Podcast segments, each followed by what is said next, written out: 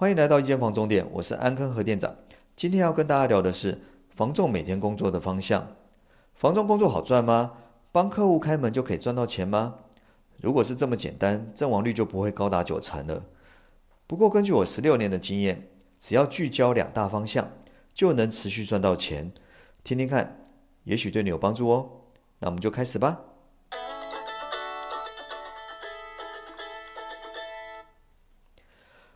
房仲业务要做的事情很杂，也因为这样，所以常常失焦，每天都在做不重要甚至不紧急的事情。所以，如果要有效率和效果，就得聚焦重要而且可以累积的事哦。聚焦的第一个方向就是让客户认识你，我觉得这是最难的，而且是最重要的事情。我都跟新人说，你就每天安排时间去商圈发名片，认识人，时间一久，一定会有效果。金氏世界纪录的卖车保持人乔奇拉德当年看球赛的时候，他就会把一大叠的名片撒出去，这也是让人认识他的一种方式哦。如果客户不认识你，他要买屋卖屋的时候就不会先找你，你就失去了先机。那要让谁认识你呢？首先，你要先想清楚目标客户目标客户是谁，是准备要卖房子的客户，还是准备买房子的族群呢？或是把范围拉大，商圈的住户都把它当成你的目标客群、潜在客户。再就是找出自己的定位或是称号，就像艺人或是现在的网红、作家，甚至补习班老师，都有取艺名，目的就是让客户快速的记得你。如果对于定位或是取称号不是很熟悉，建议找专家帮你找定位，取一个让人印象深刻的称号。就像我的 slogan“ 安坑核店长，安心不坑人”，当初就是去找唐崇达老师上品牌课，他帮我取的。只要是在地安坑在地的住户，一听就很容易记得。有了好的定位，每天要做的事情就是不断的曝光，让住户对你堆叠这个印象，建立你的知名度。累积到一定程度后，住户想要买屋卖屋就会想要找你，这就是让客户产生指名度。曝光可以分为线下和线上，也就是马路和网路。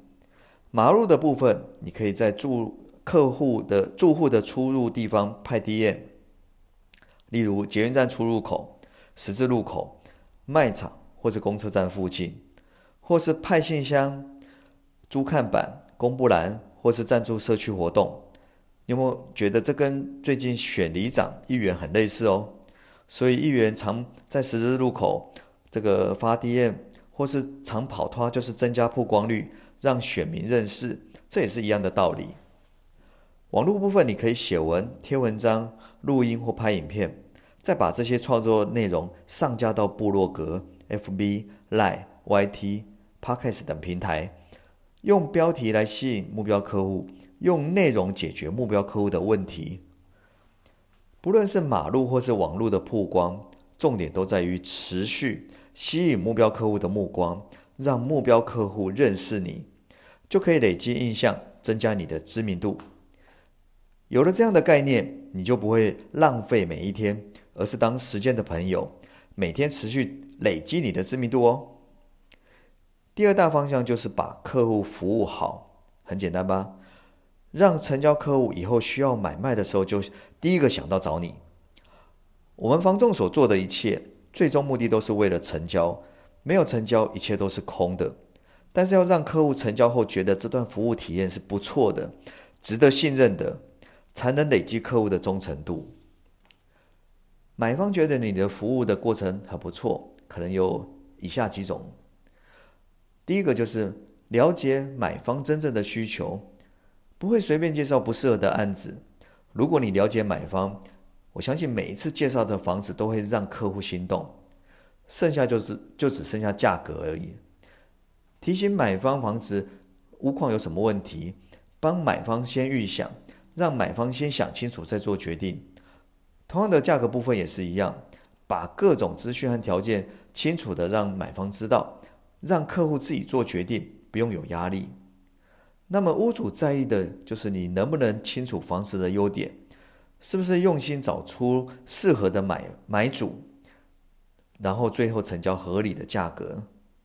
除了解决买方住的问题，帮卖方创造房子的价值，最重要就是避免双方产生交易纠纷，顺利的完成交完成这个交易，让双方都步上人生另一个阶段。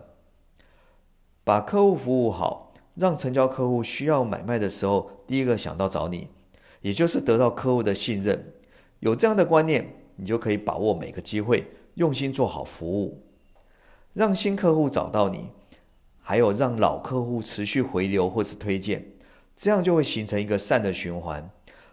我相信，对于不景气也会更有抵抗力。